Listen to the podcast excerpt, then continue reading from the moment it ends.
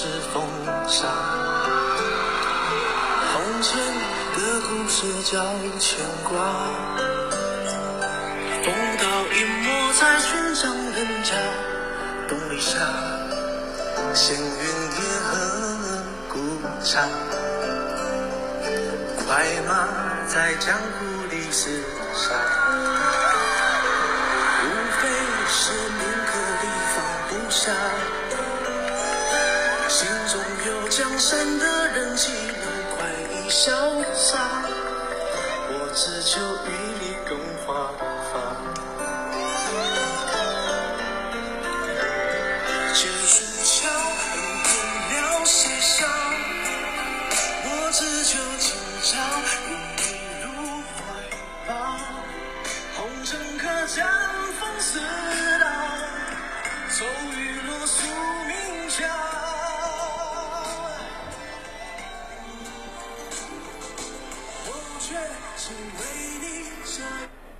今天又是星期二，咱们每周一次的一言既出，现在正在跟各位录制中啊。呃，其实最近两期的一言既出呢，很多朋友已经发现了，我们最近两期一言既出录制的时候呢，同步会在抖音呢有一个直播，啊，这个时间是比较随意随机的啊，因为我这个一言既出呢，呃，我给他的要求就是星期二我会找一个时间把这个节目这期节目录好，所以到底是下午、上午还是晚上录呢？这个基本上比较随机。那么在录的同时呢，就在抖音上做一个直播，因为我觉得抖音的直播呢，可能那个因为毕竟呢也不是很多人看到啊，可能就几百人。呃，但是同时呢，因为很多朋友还是喜欢这种直播的方式嘛，所以咱们这个一言既出也算是每礼拜二在这个直在这个抖音上给大家的一个小小的彩蛋啊，随机时间也没有什么预告。其实今天呢，我我觉得星期二啊，还是有很多事情可以跟各位聊一下的。呃，首先是我觉得足球方面，我们还是要谈谈，因为毕竟昨天晚上刚刚进行了一轮中超比赛，今天晚上还会继续。呃，然后呢，今天早上还有一个数字呢，呃，咱们已经期待了很久了，上个礼拜呢就发了预告了，那今天早上呢，它是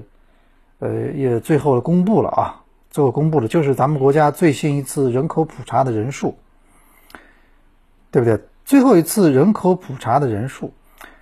呃，其实我觉得这个你你不能说跟我们体育没有关系，其实它这个事情跟呃跟每人都有关系，是吧？因为之前我们也看到了各种分析、各种的那种预测啊，呃，然后今天公布的数字呢，跟大家其实之前的预想呢略有不同，跟跟各位稍微说一下，其实很多朋友都已经知道了，就是咱们的人口依然是超过了十四亿，十四点一亿就超过了十四点一亿，然后我们现在一共的人口是幺四幺幺七八万人，也就是十十四亿，呃，那个要更多啊。另外，跟一零年相比，就是当时是第六次人口普查，相比呢，增加了七千二百零六万人，增加了百分之五点三八。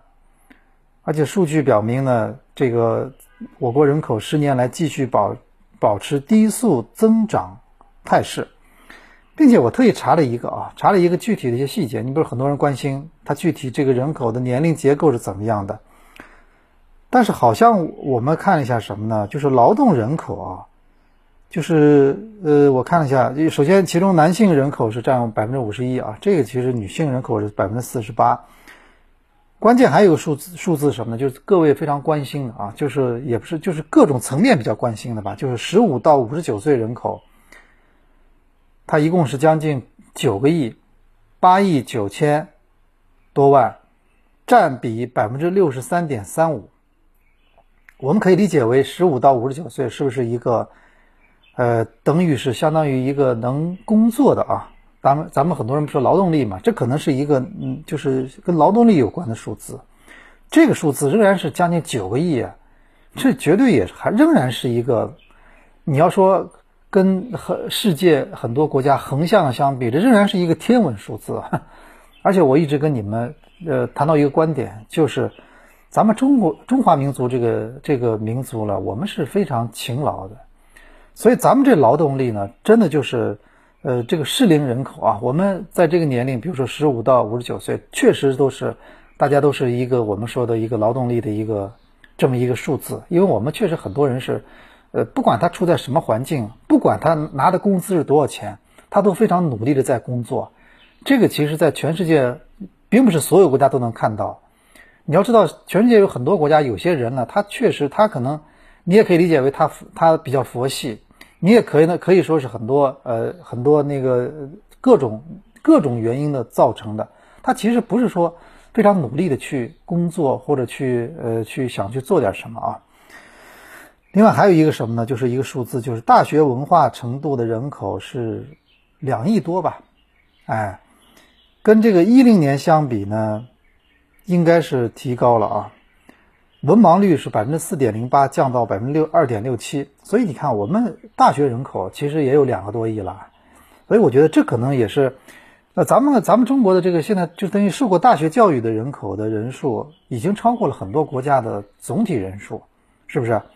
这个呢，这也说明我们这么多年其实啊，这也是我们努力的一种体现，对不对？如果大家都不努力，那我觉得你你那个再会再会创造很很好的教育条件，他他也不一定会上大学嘛。说明大家还是比较努力的啊，然后居住在城镇的人口是九亿多，九亿多啊，占百分之六十三。嗯，人户分离这个也是一个很关键的数字啊，汉族人口占百分之九十一点一一，跟一零年相比呢，增长了百分之四点九三。那少数民族也是增长了啊，而且增长了增长了百分之十。然后咱们看出生人口的规模啊。这个呢，我倒觉得，呃，就是还没有一个明确的一个结论出来啊。我我是这样想的，这件事情就首先呢，这个我我认为这个数字应该是咱们比较权威的，毕竟我觉得人口普查这件事情咱们还不好开玩笑。而且我不知道你那个这个过程中你有没有被普查到？我呢，我在家里我是真的接待了大概有有有一共前后三波，前后三波就是人口普查。就在在去年什么时候，反正到我们家来了三次表格，然后要要问的很细啊，就说你这里这个就就就实际住几个人，户籍上几个人，他来过查过几次啊？那我相信这也是基层很多人也是去努力过的做这个调查。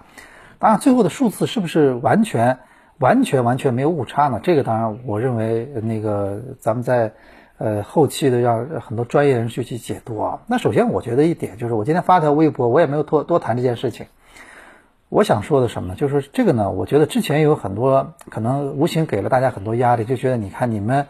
你们呃、你们年轻人，你们要赶紧去结婚，你们要去谈恋爱，你们要去生孩子，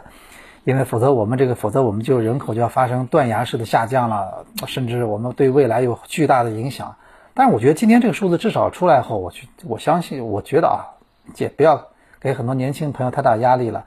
他就是他在自己愿意的范围内，他希望过什么样的生活，你让他自己决定，是不是？如果他有这个能力，他有这个愿望，他各种条件是成熟的，那我觉得很多事情那是那是他的，他可以选择去结婚去生孩子，他也可以他也可以不选择。我觉得这个这个咱们没必要为这种事情啊，一定要让年轻朋友怎么样？那毕竟现在我们。必须看到一点嘛，我们现在必须看到一点，就是说，我们必须看到他们接受的压力跟当年的年轻人是不一样的，是不是？虽然每每一代人都有不同的压力，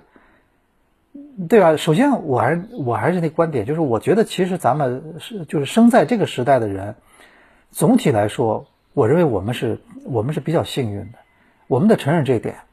对吧？就是你要生在这个时代，我们经历了，我们现在这个享受这个高科技。我们很多事情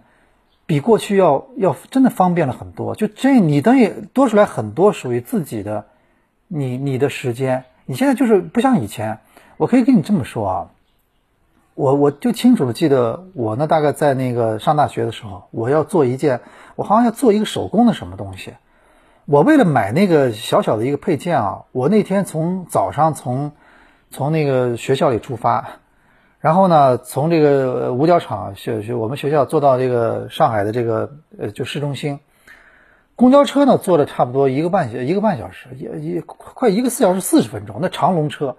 到了之后呢，逛这个店啊，就要看这个东西，哎呦，花了巨大的时间，然后完了以后还走回头路，因为啊那家店好像有这个东西，来来回回花了很久。晚上大概快吃晚饭的时候，拖着真的疲惫的身躯，然后回到了学校，把这个事情把这个事情解决了。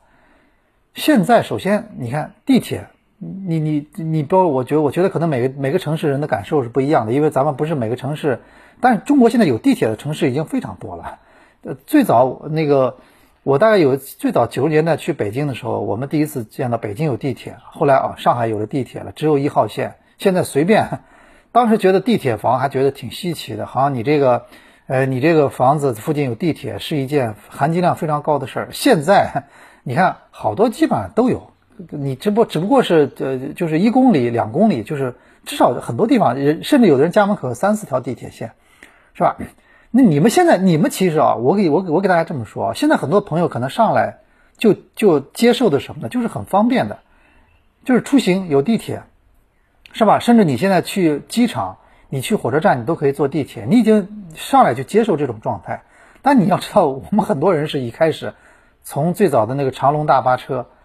然后慢慢的呃这呃那个这自行车什么都有，就公交通工具，到最后啊要有到有到地铁了。然后觉得啊，然后那个比比较舒服了，是不是？呃，包括现在各个城市之间高铁，是吧？你你你要知道，我们以前那个如果是去外地旅游的话，如果是坐飞机还算还算挺舒服，但如果坐火车的话，那真的是一件，那是那一那真是一趟非常漫长的旅程啊！哎，我们坐火车，其实以前我印象中坐火车几次旅游，那时间非常长，走走停停，走走停停。现在。我不是五一期间那个上期录节目是提前录的嘛？上期一言既出，咱们是提前录的。我那个，哎，我提前录了节目，我我是我是因为去旅游了嘛，去江西那个上饶，然后去那个三清山了。从上海出发到江西，我我我就没想到，他这两个多小时就高铁，两个多小时高铁就到了，而车票你看还可以，两百多块钱是吧？两百多块钱，然后这就是二等座，两个多小时就到江西了，就到那去可以去旅游了。哎，所以我我是觉得咱们生在这个时代呢，有有不同的压力。你比如说，现在我们必须承认，房价确实不便宜，很很多东西都不便宜，就是尤其是跟那个呃呃，就是生活有关的，确实很多东西呃比较贵，房价现在贵到已经让人觉得，呃，这个就不想再多说什么了啊。这个很多年前啊，我就记得特别有意思，就是呃，当年那个。大腕里面那个台词，我们在电影院，所有人在看的时候都把它当段子在看，都觉得是个笑话。在大腕那个电影里面那一段，李成儒不是有一段嘛，就说房子就是什么两千美金、四千美金起，你别嫌贵还不打折。当时我们在电影院里看的时候会心一笑，哎，房子怎么可能有四千美金呢？就是因为你想啊，他如果他想达到这个效果，他得就就得有有这个数字就很夸张。当时编剧也认为四千美金是一件很夸张的事儿。现在，你再看一下啊，我们就说上海、北京、深圳什么这些城市，上海现在这个四千美金，你你是多少钱？两万多块钱，在上海你买到什么地方去了？你说是不是？现在四千美金，两万块钱，在上海，我我就我就可能可能我开车开个一个小时，我都我都开我都看不到这个两万两万块钱的房子。我得开到开到我我不知道上海现在有没有两万块钱啊？是不是金山什么地方还有？你说是不是？现在市区市中心，我看现在内环线里面全都是十几万、十七八万，都这种价格。而且现在一手房还是什么呢？还是你要摇号。昨天我看到一个最新的一个房子，他们推送了一个消息给我看了一下，说最新的一个房子，因为很多人也也都慢慢明白了嘛。现在一手房，因为我们为了啊，我们为了让这一手房的价格不要飙升，所以他们是限价的。所以现在很多上海，我我可以给大家说，很多朋友都知道，一手房现在只要你摇到，基本就赚到。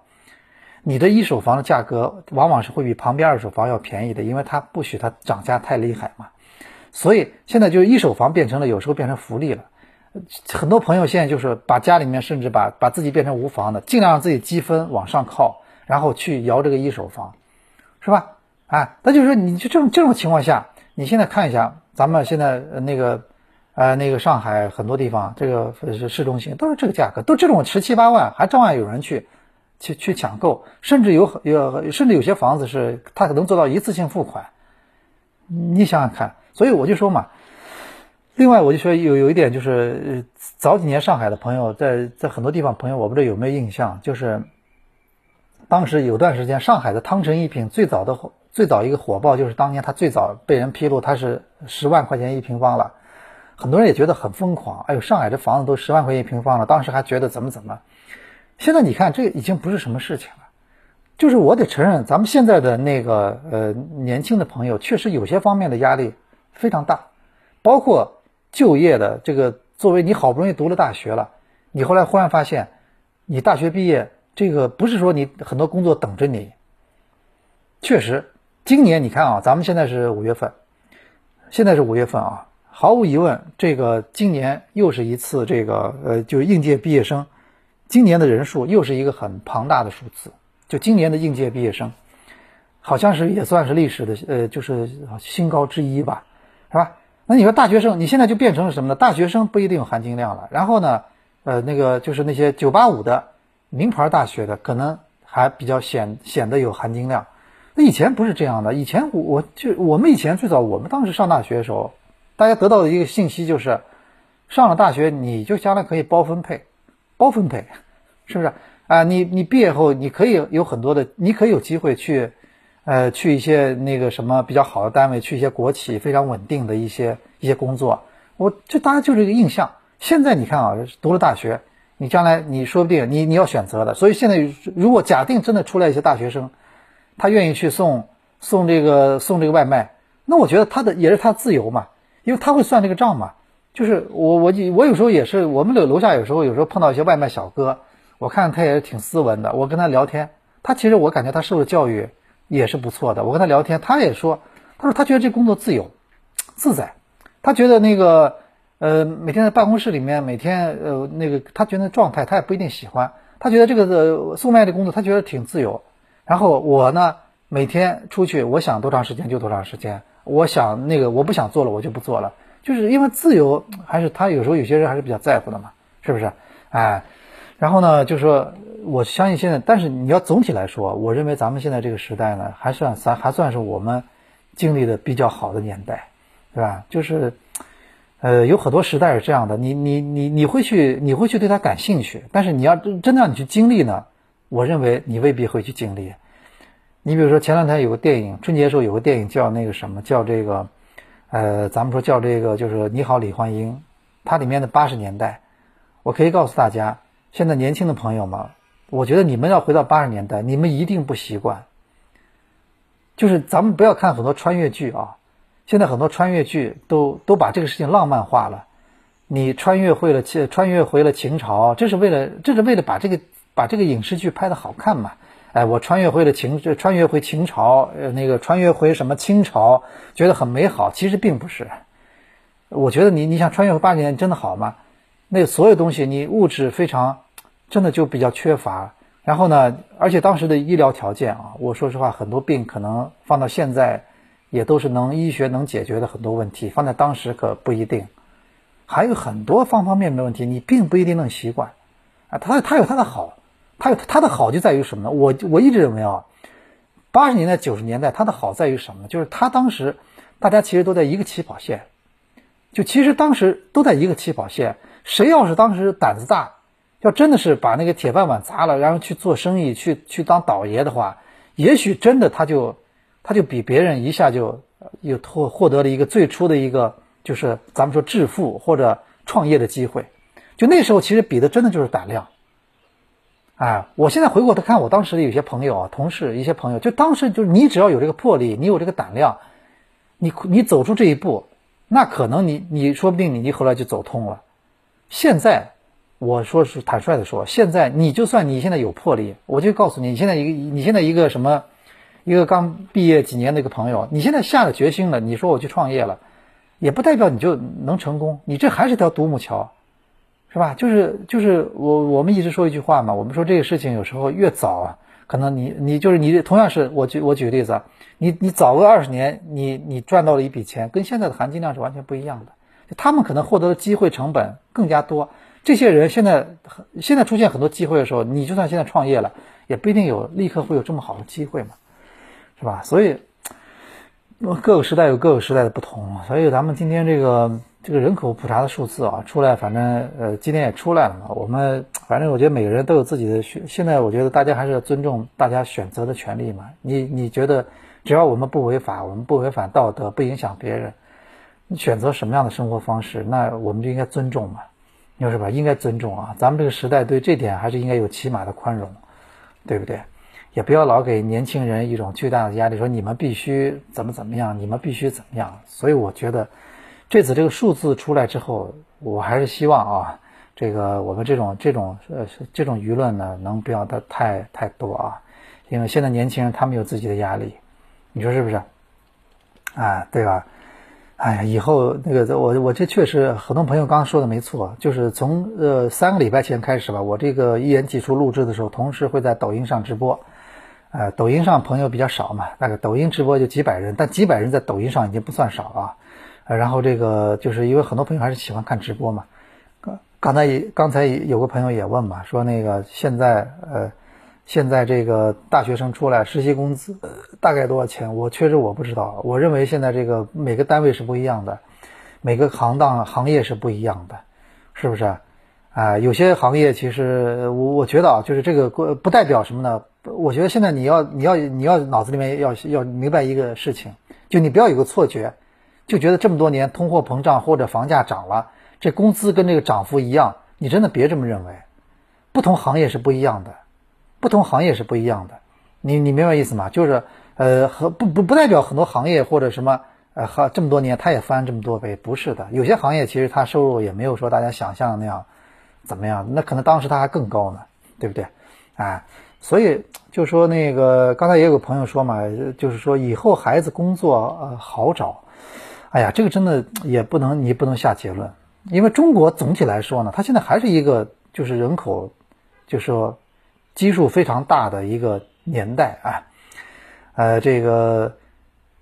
呃毕毕竟中国现在人口还是非常多。你你看，现在我们就算就算是我们之前有很多担心，现在十四亿人仍然是一个非常庞大的数字，所以中国人还是要还是竞争非常激烈。很多那个有些抖音的朋友说这个声音比较小啊，声音比较小，这这样的。今天我没有接着话筒，我今天话筒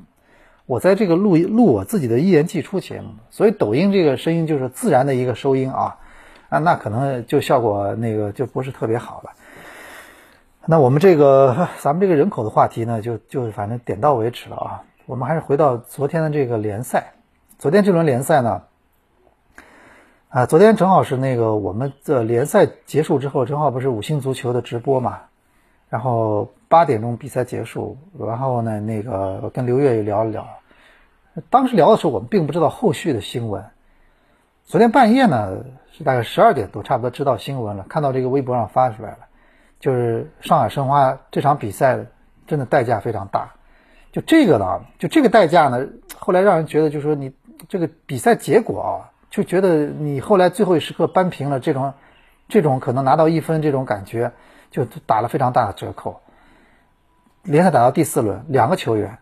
非常重要的球员，一个是曾诚，还有一个彭新立，这个都是不同程度的骨折，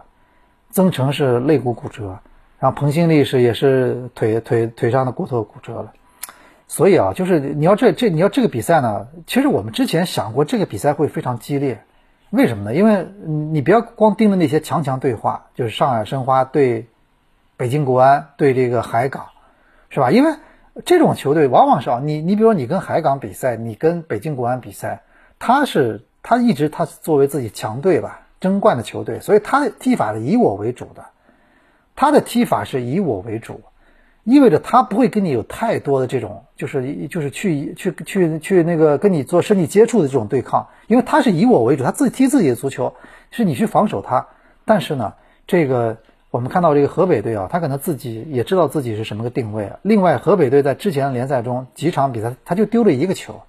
他的防守其实，而且他同样是韩国教练，也就是说老崔要求的东西，这个教练同样会要求。你看是吧？所以他相对来说他踢踢的比较硬。另外有一点什么呢？就是说，我们之前其实分析过，还有一个原因在哪里呢？就是说，呃，那个咱们中国足协不是宣布了吗？宣布了最后一轮联赛有几场比赛，就是有两场比赛就两两个队的比赛就就就推迟了嘛，一个是北京国安的比赛，一个广州和广州广州的比赛，那么这两个队就比赛就提前结束了。但是你要知道，北京国安队本来的赛程是最后一轮，他就是第五轮，他就是对这个河北。当时我们其实我之前你要看了我那个呃墨汁的节目，你应该你应该听到我们的分析了，就是至少河北队今天昨天他不会有保留了。因为对他来说，这个第一阶段比赛这是最后一场球，对他来说这是第一阶段的最后一场比赛，他踢完以后他也就是暂时告一段落了，所以他就可以完全不用考虑什么什么那那些事情了，就是可以全部用全力去拼那场比赛，这就是心态的变化。第二点什么呢？就是咱们说这个呃上上海申花队啊，这个这个就是这个昨天比赛之后呢，他讨论特别多。就是关于这个教练的很多排兵布阵的问题呢，我我是这么看的这件事情啊。首先一点呢，就是说，呃，那个正常情况下啊，如果你这个球队是目标是要去要去打这个什么呢啊？有已经很多朋友在刷屏了啊，对吧？好的，正常情况下，如果你这个球队是要去争冠军的球队的话，那那你正常情况下是应该是以我为主的，对吧？所以，我我现在有个最大问题啊，就昨天我跟刘越下了节目，我们在聊天，我也在想，我就问刘越，我说，我说你你有没有看过以前全北现代的球？他说他看的也不不是很多，因为我们只是在亚冠的时候会看到全北现代。所以我在想啊，因为老崔在韩国，他不是一个保级队的教练，你知道吗？就是这个问题呢，我我最近要有空的话，我要去看一下全北现代以前的时候他的他的比赛录像，你知道吗？就是因为老崔在韩国，他是带争冠球队的，他这个球队拿过亚冠冠军。就是因为全世界争冠的球队，往往他基本都是要以我为主的。你知道，你不可能争冠的球队打谁，他都会就是不停的变来变去。强者是不会这样的，就强者他往往是以我为主，他他因为他觉得我这套东西，我以我为主，然后我我做微微的调整就可以了，是吧？他用他面因为强队他愿面对的问题。他基本上大多数时候，他都是怎么破密集防守？因为任何球队跟他比赛，可能都是想我怎么守住你。所以对他来说，可能更大的问题就是想着怎么样去敲破你的城门。强队一般都是以我为主。你看中超，你回忆历史上，历史上的中超的球队夺冠的球队，从以前的大连万达到后来的实德，到山东鲁能，包括到广州恒大，再到海港，包括去年的苏宁。苏宁去年是有有有有所例外啊，毕竟他是赛会制比赛，他最后，但是他。他其实有自己一套东西，他他一套阵容，他基本上是不怎么不怎么太多变的。而上海申花问题就是什么？现在就是我感觉，所以我我不知道老崔以前的带打队带队，他到底是不是也是这个策略？哎，还是他发现他申花队这个情况呢？他只能去这么做？还是还是因为什么呢？他到了申花最开始，他是从保级开始的，是不是？就这都是对对他的心态会有影响。你你们说是不是？因为你看啊，老崔虽然以前是带韩国全北的，这是韩国的常年的冠军，但是他来中国之后，他带的申花的第一年，他的任务是保级，你说是不是？哎，他就然后呢，去年呢可能稍微好一点啊，呃，但是今年呢，呃，所以我们在想啊，这个呃，比如说上海申花的阵容，就是呃那个这种变化啊。然后我在想，这个他有，而且有时候就是比较考虑对手的情况，然后做出自己的安排呢。我在我们在想，这个是不是他来了之后，根据球队做的一些那个？他本来因为全美现代，我们相信这个联赛冠军球队不可能是一直变来变去的嘛。另外第二点就是什么？我一一直有个观点啊，就说我们现在看到的上海申花这个踢法呢，确实更加适合这个就是年轻球员就是比较多的一个球队，就至少目前你看到的这个打法。对不对？因为他这个打法对体能的消耗，你不用多说，是非常大的。因为你那个冯潇霆，冯潇霆前两天发了一个那个，就说哔哩哔哩上发了一个评球，大家也看到了，这是一个，这是一个呃球队里面的一个这么一个球员自己的一个第一人称的一个这个评球，对吧？他其实跟我们看到的很多东西解读是基本接近的，就是他也说到了，我们这消耗非常大，因为你被动的跟着对手，三十分钟以后就无氧了。啊，这个经常看球的很多专业的朋友也懂的，这个无氧的状态就是脑子就空白了，这基本上就凭凭着一个本能在跑步了，因为跟着对方很被动的，因为你本来因为你要知道你是主动的，对，你因为你首先你你比如说啊，你一个球员我是主导进攻的话，我的我的体能消耗是一个下意识的，我会自己想怎么球怎么处理。但是如果我是一个呃防守防守的这么一个就是盯人防守或者这么一个踢法的话，那我可能不停的我我要脑子要注意力集中，你你你动我也要动，你你急转我也要转，所以就消耗非常大。所以就是他这个踢法，其实正常情况下真的确实比较适合年轻，因为年轻的跑得动嘛，跟得住，能跑得动嘛。这毕竟这个足球还是一个，有时候年轻这个还是体能意味着更好的体能嘛，是吧？而现在呢，我们得看到，你比如说这场球对河北这场球，我们也看到了，就是他呃这个莫雷诺还有这个呃包括吴曦，包括埃迪啊，这个放到替补席上，其实我倒认为这个是。他轮换一下，这是能理解的，因为这三场球这些队员消耗非常大了，尤其是吴曦，我一直跟跟大家说，我说吴曦呢，你不能你要好好要悠着点用，因为他他这个联赛开始前，因为江苏的事情，所以他准备期没有怎么好好训练，他他体能其实一定是这个电池是就就比如说啊，别人是开始比赛的时候，这个手机电池是满格百分之百，无锡是。联赛开始的时候，他的手机电，他这个电池是可能是百分之六十，然后现在踢完三场后，他这个电池可能就到了百分之二十了，别人可能还是百分之五十，明白意思吗？就这种时候，其实人越疲劳的时候，越是容易有时候受伤的时候，哎，所以我觉得无锡其实这么用，让休息一下是可能理解的。然后你说莫雷诺休息一下，但是关键什么问题啊？就是我们之前发现，就是这几个上来的替补队员呢，他们他们这个状态，哎。就是你，你不能说前节给他完全不会踢球，前节给就那个之前踢得好的时候，他是他是还是不错的，他比较能跑，他体能他他比他体能比较好，然后他那个有脚任意球他也不错，但是问题是什么呢？他今年比赛比较少，所以他上去后他比较硬，就他整个这个状态，他的触球很多东西他没有到达跟别的球员不是一个不是一个节奏上，然后包括我们说这个朱宝杰，去年一开始踢原先踢的挺好啊。去年上来后踢的不错吧？不错，但今年上来以后，他因为毕竟我觉得也是热身赛踢的也可能也不是很多，然后正式比赛就是第四场忽然上来，包括我们说这个张璐啊，你就张璐那个昨天张璐差点有一个有一个点球，这个其实我赛后我们其实都很清楚，我们我那天在我昨天去五星足球的时候，在楼下碰到唐蒙了，我们也在说这个球啊，这球其实。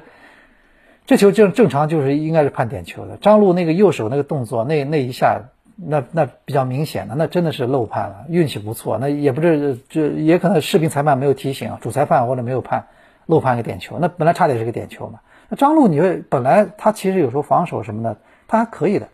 就是我们能理解为这些队员没有打比赛以后，他们上去的状态啊，就是你没有进入这种状态。另外就是一点什么呢？就是河北这个队我们。刚才分析过了，人家前三轮比赛他也是七分，而且他丢了一个球，不管他面对的是谁，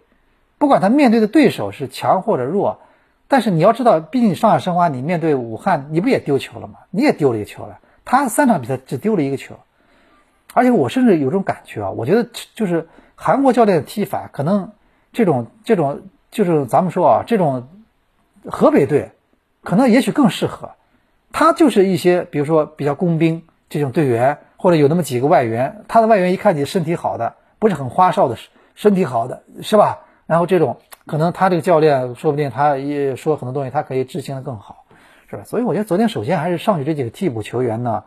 他没有跟全队融在一起，而且我是觉得啊，有一个有一个球员呢，今年是我们肯定要去讨论的，就是这个就是阿德里安，我是这么感觉啊。我认为今年无锡和阿德里安来的时候，特别是阿德里安来了之后，上海申花队完全可以，就是呃，就是给自己就找出一种进攻的 B 方案。就什么意思呢？就是你比如说你面对就是 A 和 B，然后你面对海港这样的强队的时候，你为了加强防守，你可以像上场那么踢，就是比如说用一些队员去盯人或者什么的，然后下半场发力。但是你你平时面对一些我们说的一些中超的中游或下游球队的话。你就要可以踢以我为主，你可以在中场传传球组织，就是类似于我们说啊，去年有那么一场一两场比赛踢过的所谓的小快灵，你现在是有这个条件的，你有阿德里安嘛，你无锡彭新立，包括这些队员，这些队员是有能力在前场做一些配合的，无包括于汉超了什么的，他们有这个能，包括莫雷诺、朱宝杰，他们有这能力的，所以我是觉得啊，就是你你你就是你要你要觉得呃人人盯人这东西，你你要是不想或者双高，你要是觉得不想放弃的话，我觉得面对有些对手的时候，你可以你可以用这种进攻方法，是吧？所以我觉得，这个阿德里安呢，现在就是咱们说这个球员呢，在富力，在广去年的富力啊，在之前的重庆也好，那都是在这么一个中场这一个非常重要的角色的。他至少是一个第，至少是一个，就说你说跟他奥斯卡，他可能特点他不像奥斯卡那么那么那么鲜明，哎，可能毕竟两人的身价是有区别的嘛，身价是不一样的，但是他的类型是有一些地方是相似的，哎，所以我觉得你可可以就是以阿德里安为这个核心，打造打造另外一个进攻的体系，在这种比赛中，昨天这种比赛中就是非常适合的，哎，这这是我说我想到的第二点啊。但第三点呢，咱们咱们咱们话又说回来啊，就是，呃，昨天的比赛还有一个情况，就是上半场结束前呢，虽然确实有一点球或者什么什么，但是上半场结束前，你得承认一点，就上海申花队曾经有过一次，真的就是你就是轻轻的一脚就可以扳平比分的那么个机会，哎，就昨天的比赛我们看到啊，所以我经常跟大家说一点，就是这个比赛有时候真的，现在这个控球率这件事情，你真的要去理性的看待它。你打一些比赛，其实打北北京国安那场球，其实上海申花队踢的其实不错，但是控球率北京国安占优。昨天比赛啊，其实你你仔细看赛后的技术统计，应该是上海申花队控球率是占优的。我看了一下，应该是超过百分之六十的。然后那个呃，就射门次数也是比呃那个比这个河河北更多，包括射正球门次数也比对手更多。包括你要之前有项数据啊，上海申花队一直是输给对手的，就是传球的次数啊，特别是打这个海港，这个呃对方的传球次数是申花的一倍多，我没记错的话，几就是都是几百次嘛，但是对方比申花多一倍，一倍以上。昨天呢，上海申花队传球次数比对方多，就是我是觉得什么呢，就是你要上半场，比如说结束前那个球要进了或者怎么啊，你下半场你可能你就比较从容了，而且如果那个。呃，其实我们我们回过头，我们再回回看两次受伤啊。咱们说两次受伤，一个是彭新立的受伤，彭新立的受伤呢，其实你真的这个，我觉得这个三分之一的责任啊，这个可能还是要去算在这个前节给那传球传球的身上。这个这个前节给这叫传球啊，咱们一般踢球的经常有朋友叫叫刀山球，就什么意思呢？传的就说你看啊，我我不抢吧，这球看上去我还有那么点机会，但我抢的话，我上去一下我就很容易受伤。那个球就是什么？彭新立本来类型，人家就是一个技术型球员，他等于今年已经兼顾了很多防守的任务了。然后这个球你传这个球传的，所以传，所以我我跟大家传球这件事，传球这件事情真的不是小事儿。我们以前可能有对细节啊，就觉得传球到位就行了，其实完全不是那样。我前两年有一次啊，几年前有一次，我们去这个去我去这个的欧洲去看那个很多豪门的训练，有机会有过一次。我当时看那个拜仁慕尼黑那瓜迪奥拉训练，就是我们在看的时候就发现他做了一件事情啊，就是好像当时里贝里好像也在，里贝里跟谁就在草坪上，他就连续有十分钟就在练练那个什么呢？就是练这个，就是这种就是短距离的这种传球，就很快这种传球。然后我们旁边那个朋友就跟我讲说，你看瓜迪奥拉他练的就什么呢？就是让你非常熟悉他这个传球的力道和这个。和这种就是这种，他就是在比赛中啊，你们可能咱们咱们球迷就是看他们传球传的准不准，但球员看到的更多是这个球传过来，他球速怎么样，球速怎么样，然后他接球的这个接球的这一下接的怎么怎么样，而且你们要知道，全世界的一个足球的趋势就是什么呢？就是传球的球速一定是越来越快的，就这是一不会越来越慢的，所以你看很多球队他都要求，包括以前博阿斯在带海港的带上港的时候，要求这个球队。这个每每场比赛前要把草坪八人踢场草坪要剪得非常短，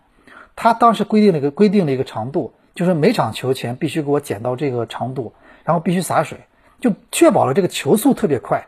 对不对？球速快，然后传球，然后他那天啊，我觉得前节给那球呢确实传的不是很好，他呢导致了彭新立去接的时候呢，就是而且对方又是那种比较猛的球队，然后哐的一下他直接。彭新立的受伤，我觉得是很很很可惜的，因为彭新立今年，呃，他跟这个吴曦两人在中场啊，已已经形成了很快形成了默契。他们其实对申花队的中场转型本来是很有帮助。当然，现在彭新立如果受伤了之后，你既然彭新立现在受伤了，那我我们现在建议，就你索性就好好的用阿德里安，对不对？因为我觉得彭新立跟阿德里安这个这个你可以说他们差不多是接近于这个这个呃类型是有些相似的。所以，如果现在彭新丽受伤了，索性你就就很定心的去用阿德里安，对不对？你就你就定定心心的曹那个叫什么金那个咱们说那个呃，现在要下决心。现在啊，现在要下决心什么呢？就是要我看很多人说这抖音的声音小，我看一下抖音，因为我我没有接话筒嘛。我觉得现在就是彭新丽现在受伤了，你就下决心用阿德里安，然后谁呢？现在暂时就因为外援你你只能上几个嘛，你就放弃谁呢？就金信玉现在就放弃，你不要再想了。我觉得啊，金信玉现在你就和暂时就放弃，然后外援用谁呢？用莫雷诺加上这个约尼奇加上阿德里安加上巴佐戈，对不对？或者金信玉下半场上去或者作为一个高点，你可以中锋，你可以。你你既然他现在不能进球嘛，他现在状态没到进球的时候，那你就用那个谁，用那个毕金浩。我觉得这场球毕金浩这个你要给再给他点时间，毕竟老毕今年没有比赛嘛，老毕今年没有什么好好的踢这个比赛，你要给他两场球让他找状态。我觉得前锋线你要么用老毕，要么实在不行用杨旭。那既然都不进球，那有什么区别呢？是不是？所以啊，我们现在建议阿德里安的问题就是，如果彭新力伤了，现在这段时间我觉得阿德里安反倒你就你就定定心心用他。第二点什么呢？就是说，我觉得还有一个就是这个这个这个呃，曾诚，曾诚受伤那一下啊，你确实你也不能说对方呢，确实当时身体过来了，那个过来了，曾诚呢撞了一下，空中被撞了一下，然后掉在地上了，然后肋骨当时摔过来。不过曾诚这点，我觉得曾诚真的硬汉，就是那个曾诚真的是硬汉啊。我暂停一下，我看，好，咱们接着聊啊。哎呦，不知不觉聊了四十分钟了，这个。的确是我现在雨很大呀，我现在上海这个这个雨很大，就是市区里面市市中心里面雨雨非常大，所以我觉得这个，但是增城这下确实挺伤的。增城呢，因为呃，我觉得增城这个这点来说真的硬汉。你看最后啊，在这样的情况下，居然还做扑救，肋骨断了呀，那不是说骨裂，肋骨都断了，你还做扑救，真的当时没有换人了嘛，真的硬坚持啊，硬坚持到到最后。但是确实，我就觉得增城这个呢，后来我我那个昨晚跟队里面聊了，就这个事情确实就觉得运气。你看，啊这个呃，确实你说增城这两年吧，在申花，去年手指头骨裂，打德比战完了之后受伤了，后来亚冠就没有踢。今年本来觉得第一场完了后这个背部受伤是一个小伤，本来觉得因为背伤嘛，觉得还好，后来复出了，结果复出之后这个肋骨来了一下。它每次都地方都不一样，你看肋骨，包括上次这个手指头骨头，所以这个呢，你也你也不能说，比如拉伤了或者什么，可能是一可能是一种，呃，时间的一种一种老伤吧，但是又不是，所以我觉得啊，就是你要曾诚要不受伤的话，那绝对是中超最好的，毕竟是国家队的门将。那现在这个问题啊，我感觉到了今年年底的话，今年因为可能你那个夏天或者什么呢，到了今年下半年啊。可能确实这个问题，明年怎么样？你要去要要要有这么个备案了，是吧？你不能还是还是一定去去依赖李帅了，是不是？昨天晚上我们今天早上也跟李帅发微信聊天了，李帅也也觉得挺无奈。他其实心态非常好，他呢是希望他也希望曾诚能一直非常健康，但是现在可能又要靠他了。接下去接下去可能一直到七月份，可能要靠李帅了，是不是？那其实我觉得李帅现在，李帅肯定有压力啊。那那如果他如果发挥不好，比赛让大家又说啊，怎么还是李帅？但问题是，他现在还好，他现在状态保持的还不错。那你们要这么想，如果李帅真的就觉得自己已经已经已经差不多了，也不是特别认真的去训练或者怎么样的话，那你说增城这一伤，这是这什么后果？你说是不是？顾顾超的问题呢？这个咱们回头再聊啊。顾超的问题呢，我觉得回头再聊。这个事情的确是，呃，因为那个，哎，不是，不不不是，很多朋友不是这样。今年我我其实你你们回过头看我在联赛开始前，在直播中或者在任何场合，你们可以回过头看我，我觉得我当时还是比较，总体来说还是比较克制的，对不对？因为我清楚这个联赛这个联赛这个夺冠这件事情了。联赛夺冠这件事情，其实是真的是对你的稳定性要求是非常高的。你这个这个一个球队，这个要拿联赛冠军，尤其是今年我们知道这个，咱们中超是，呃，没有这种赛会制比赛了，还是要一场场的踢的。这个联赛到最后啊，你你拿到冠军，他肯定还是你要一场场踢，你基本上还是你在一个赛季里面最稳定的球队，最后能拿到联赛冠军的，你说是吧？啊，所以我觉得这个啊，感觉这个就是就是回头再聊了，是吧？回头再聊了啊。我看一下我们这个哎一言既出节目差不多已经四十五分钟了，今天聊足球聊的比较多啊，聊了聊了昨天的中超这轮比赛啊，北京国安的现在比赛告一段落了嘛。这国家队的集训呢，我们其实都说过很多次了。这个，呃，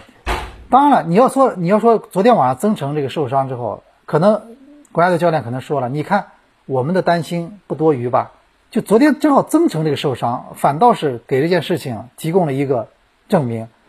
那可能反倒会说，你看，我们就说了让让国家队队员早点结束比赛，早点过来集训，不会受伤嘛？你看现在曾诚果然，曾诚这次国家队肯定是不能参加了嘛？你只能说还他不是国家队的主力，就是一号门将，所以可能对球队接下去的比赛影响呢，呃是是不会那么特别大。当然前提是那个，就是这个其他的门将都非常健康的。但不管怎么说，这曾诚的例子好像似乎在证明这个决定。但是我还是觉得那句话，我觉得从昨天晚上到三十号之间，很多队员国家队队员就没有比赛了，这件事情肯定是，我觉得啊不一定是非常呃符合规律的，对不对？你球队还球员还是要通过比赛来找到自己状态。从十号到三十号二十天里面，他们将没有什么正式比赛，这个其实对他们状态是有影响的啊，是不是？所以我们这个，哎，不知不觉我们这个一言既出啊，这期也是节目也是录制了差不多四十多分钟了啊。然后这个今天是礼拜二，嗯，今天晚上还有一场海港的比赛，然后明天吧。呃，那个后天，呃，咱们礼拜四晚上啊，我们继续会在那个微博直播，而且后天晚上呢，我觉得继续会，咱们会探讨很多问题。今天只是点到，只是展开了，就比如上海申花队，到底你还有下面怎么解决目前的困境？啊，接下去联赛里面